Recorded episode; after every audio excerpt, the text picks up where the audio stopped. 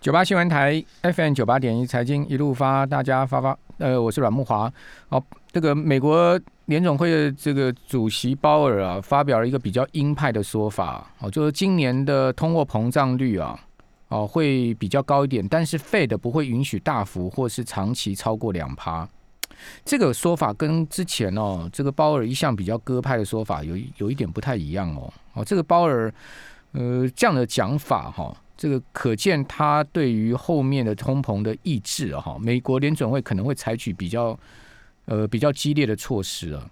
哦，鲍尔是这样讲的哈，全文是说我们不会允许通膨率大幅超过两趴，也不允许长时间超过两趴。哦，但是他要强调的是，我们致力于实现双重目标，就充分就业跟稳定物价。哦，这是所谓的 Fed 的双重目标，就是要充分就业跟稳定物价。哦，那在通膨率的部分呢？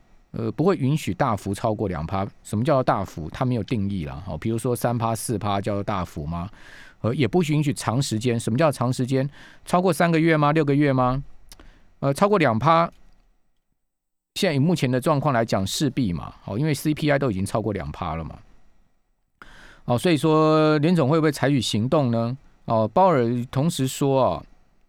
我们未来的政策行动会依据目标实实质进展而定，呃，呼应他最近几个月的发言，说不会只凭借预测就采取政策行动，哦，也就是说要看到要看到这个数据，要看到实际的状况，联准会才会有有动作，哦，不会只凭预想了，哈，就是说猜想未来会怎么样就有动作。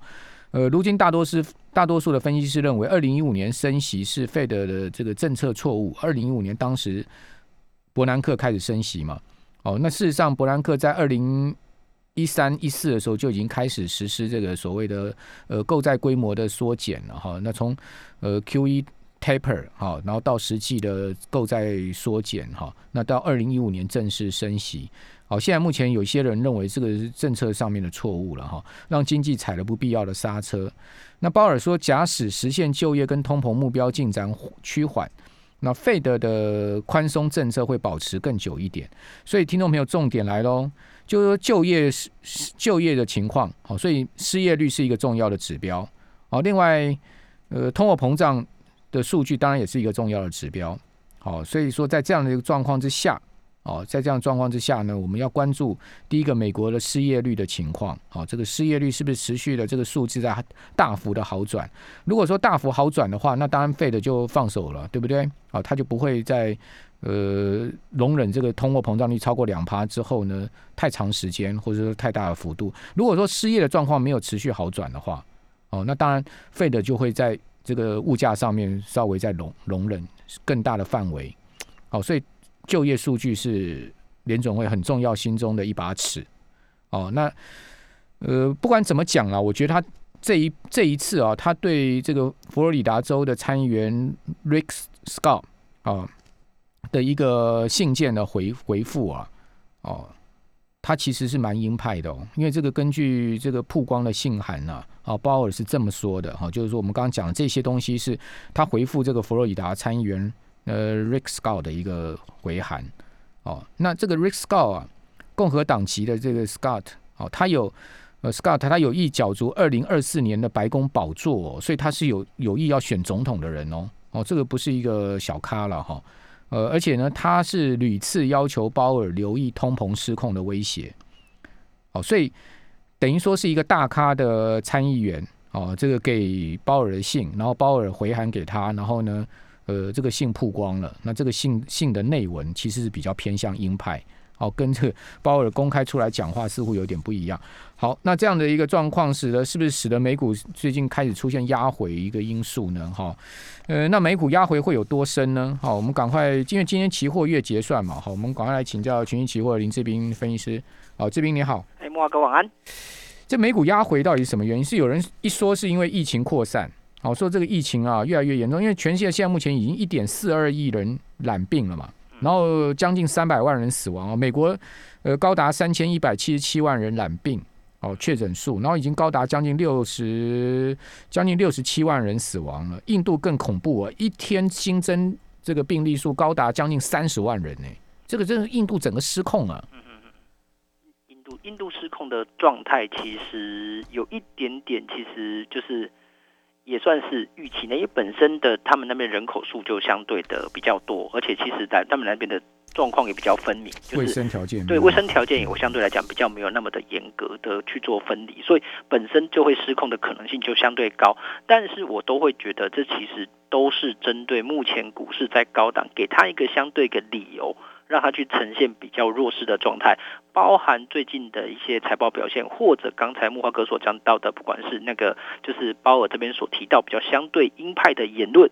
都也许只是在为了未来的事件，就是未来，就是说，假设真的通膨率来到两 percent 的时候，他先放出一些消息给大家，有一些警觉，说，哎，我有可能会进行升息的状态，看市场上的反应怎样是怎么样，有点类似像狼来的那种感觉，就是说我一开始不要让你太激进的去做到升息的动作，而是什么？我先释放一些消息，让你有点类似适应性的感觉，那可能对于未来，如果真的他必须要采取措施的时候。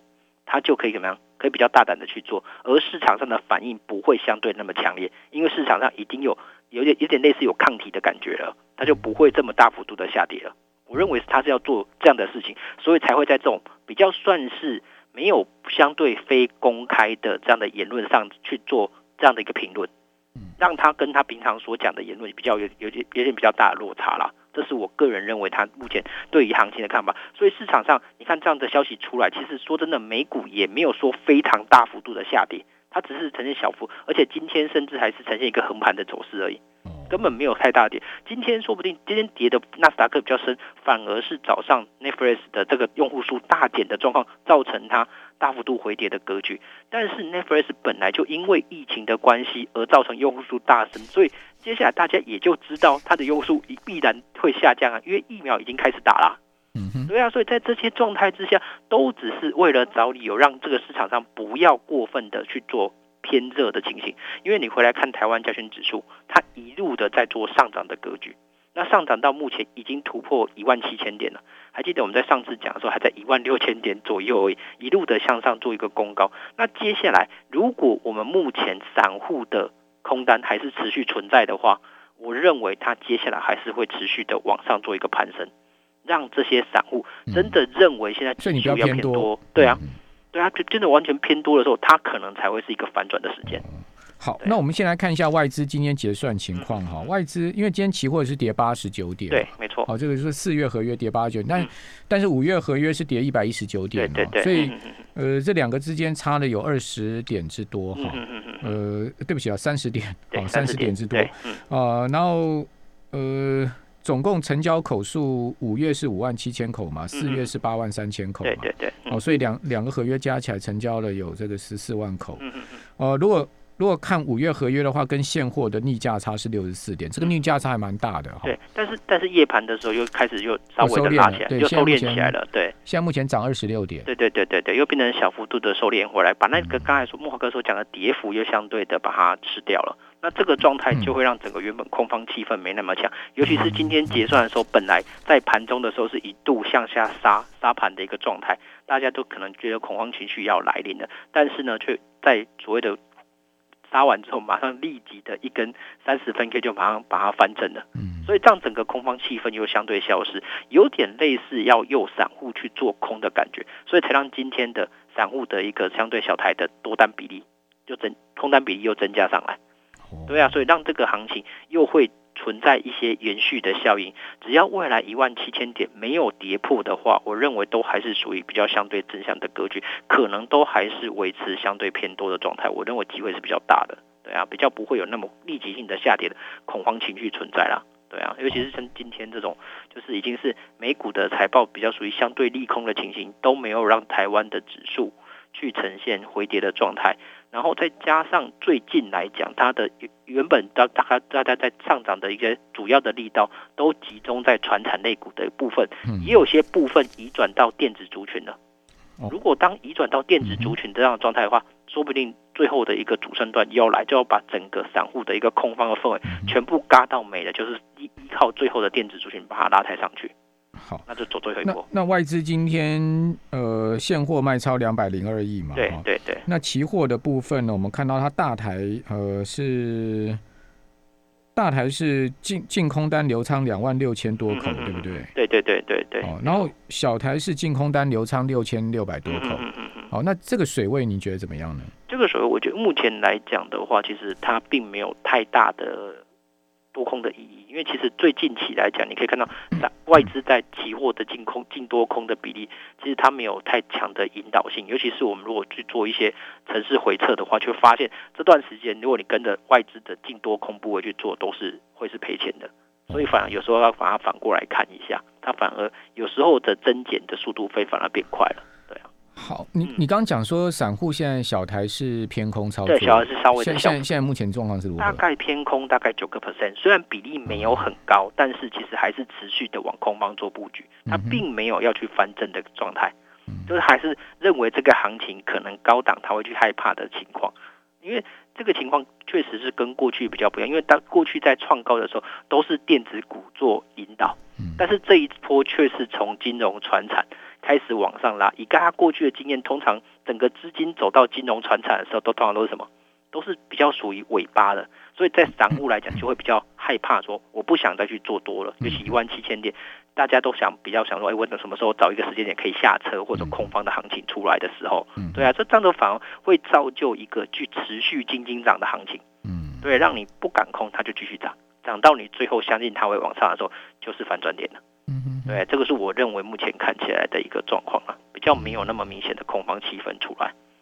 好，所以冰冰哥你就比较偏多操作了对，目前都还是比较相对偏多的。对，好，嗯那呃有有什么样的危险讯号，就是说要要小心的呢？有没没有有什么危险讯号？你哎你你会观察什么讯讯号？目前如果我要真正去观察的讯号的话，可能还是在那个一万七千点的关键价位的地方啦。因为其实目前整个跌破那个地方呢，那个才会，我认为才会有一个比较明显的反转讯号，那个头部才会相对的成型。嗯，对，要不然以目前整个如果你画趋势线都还是持续向上的，嗯，对啊，这个真的没有没有理由说现在我们这个位置要去马上的立即性的做空啊，所以嗯。散户小台是一一路被嘎上去的，，对一路被嘎上去啊，对啊，所以有一点点的悲惨，对，好啦，不要再做空就对了哈。大大家真的要顺着趋势去做，不要哦一直想说我我看到趋势来，我逢高想空，我这做做错趋势也要赶快改扭过来啊，对对对？对？对哈不要硬凹了哈，嗯这个期货不能凹单的了哈。对对对对对对。好，非常谢谢林志斌分析师，谢谢。